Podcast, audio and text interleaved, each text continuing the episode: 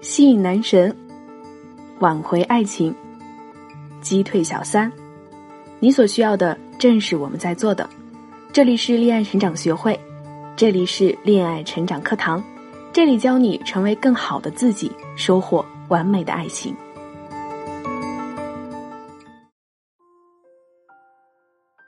Hello，大家好，欢迎来到恋爱成长课堂，我是恋爱成长学会心源老师的声优小助理。说到跨阶层恋爱的婚后生活呢，首先让我想到的是同学兼好友的 Lisa。Lisa 大学毕业后呢，便如愿的进入了一家金融公司。纵使呢从最底层做起，勤奋好学的 Lisa 很快得到了晋升。偶然的一次合作，认识了孟磊。孟磊呢虽然长相一般，却是集官二代、富二代、留美博士于一身的钻石王老五。而不甘于在父母的羽翼下做一只小小鸟的孟磊呢，还另起炉灶，自己开了公司。当遇上努力上进、敢打敢拼的 Lisa 时，孟磊仿佛看到了曾经的自己。很快，两个人就由商务合作关系转变成无话不说的好友，时间不长变成了恋人，爱得天昏地裂的。不顾各自家人的反对，两人便匆忙结了婚。新婚伊始，幸福无比。Lisa 成了全职太太，孟磊事业发展也很好，只是很少回家。一段时间后，Lisa 便不安了：什么吴磊是不是嫌弃我的出身不好了？是不是他不爱我了？说不定在外面有了比我更年轻貌美、条件背景更好的女生。很快，孟磊受不了了，大吵一番，两人开始忆起了婚前父母的所有忠告。跨阶层恋爱容易。在激情和荷尔蒙的作用下，两人以为天荒地老只是一瞬，甚至家人越反对，两人便觉得越遇到了爱情。当激情褪去，生活的一地鸡毛会让人清醒的意识到，原来彼此之间的距离并不是那么容易跨越的。那为什么跨阶层恋爱相守如此艰难呢？第一就是，爱情是盲目的。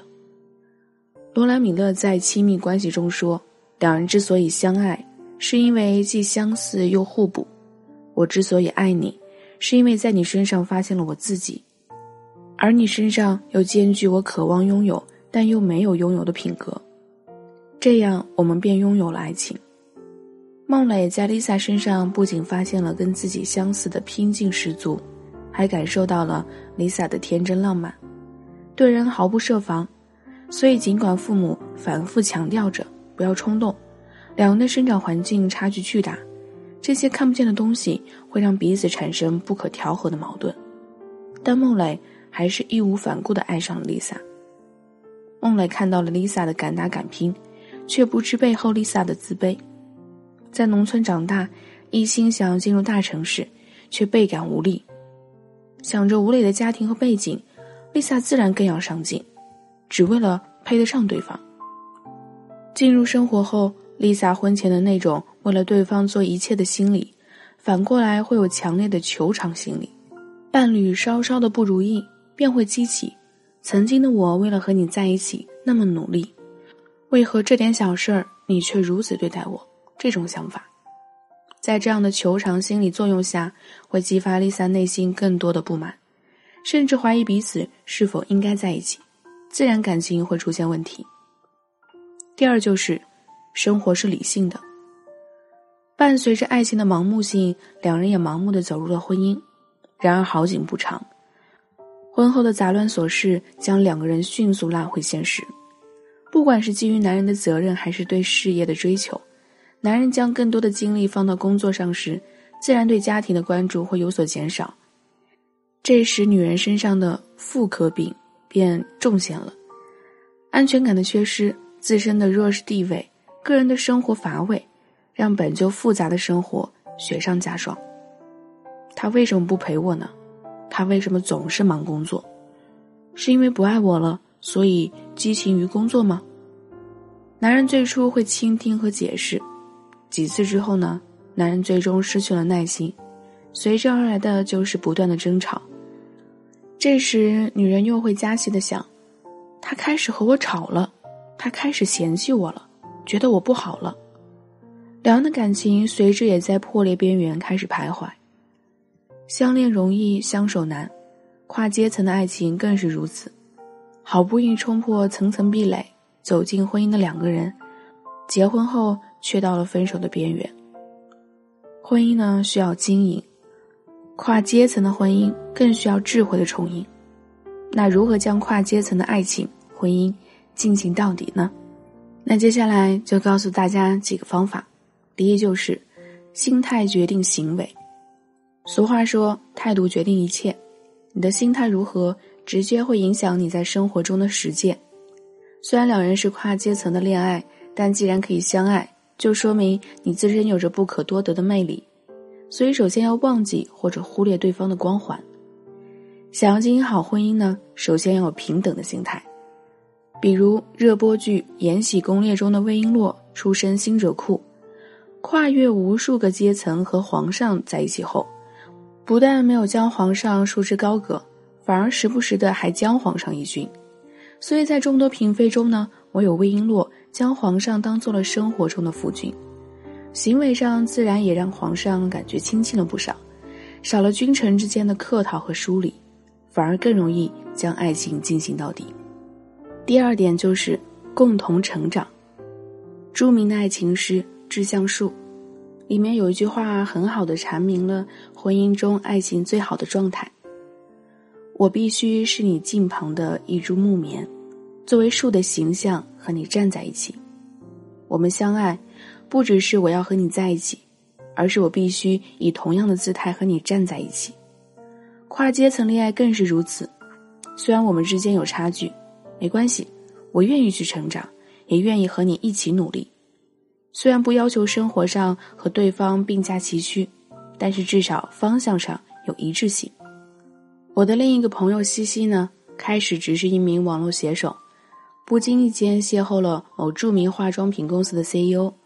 两人婚后不久，西西有孕在身，停止了写作，过起全职太太的生活。但西西明白，先生优秀，自己也不能落单。经济上落后丈夫，那思想上就必须领先。所以，西西呢，虽然停止写作，但在产期进行了大量的阅读。产后不久呢，西西便开始重新写作。多日的积累终于有了收获，西西成了大 V。新书的发布会上呢，先生也颇为骄傲地对西西说：“遇见你是我最大的幸运。”爱情中最美好的状态呢，不是相互凝视，而是我们共同成长，一起凝视同一个远方。第三就是保持自我独立性，爱情是两个独立的个体之间灵魂的相爱。很多人的爱情失败，并不是败给了小三，而是败给了自己，以为有了爱情便有了一切，进而把自己作为了对方的附属品。终于男生累了，想要靠着枕边人休息一下，却发现对方还在等着依附。就像我的前半生中的罗子君，将陈俊生作为自己的天地。甚至穿件衣服都要对方来评判，最终输掉了自己。所以，不管我们多么相爱，都要记得，我首先成为自己，然后才是对方的太太。日常做点喜欢的事情，有点自己的生活，不管是精神生活还是物质生活，都要有相对的独立性。毕竟，对方爱你是爱有着独立灵活的你，而非一个没有思想的躯壳。所以，记得哟。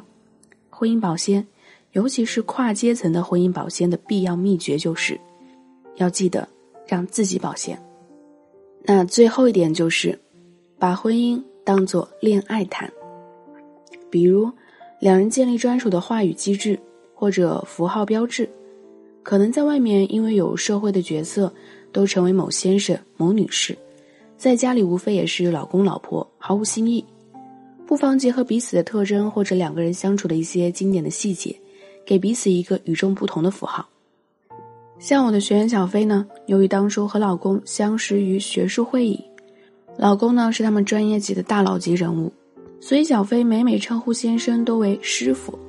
徒儿在家等你多时了，妙趣盎然又与众不同。当然了，将婚姻当做恋爱谈的方式有很多，再比如。建立两人共同的趣味项目，共谋去做一件事情，探索新的生活方式等等。但是要注意哦，所有的安排一定要基于两人的共同兴趣，这样才能更好的情绪共振，将浪漫升级。跨阶层的恋爱呢，一个重要的条件就是你自身的价值要高。但有些女生自身很优秀，颜值顺挑，收入也不错，有时间还健身学习舞蹈，可以说能够提升价值的事儿他都在尝试着做，但还是没有办法套牢喜欢的那个他。或者干脆觉得自己身边没有优质男，其实这个时候呢，你就要看清事实，或许是你缺少了那么一点吸引优质男的特质。添加我们助理咨询师小西西的微信“恋爱成长零二二”，是恋爱成长的全拼加零二二哟，让我们一对一教你套牢男人的招数，让他再也离不开你。如果想要获悉本期节目的文字版呢，可以关注我们的同名公众号“恋爱成长学会”。我们的音频节目呢，在微信公众号都有对应的文稿更新的哟。好了，本期的节目到这里就结束喽，我们下期不见不散。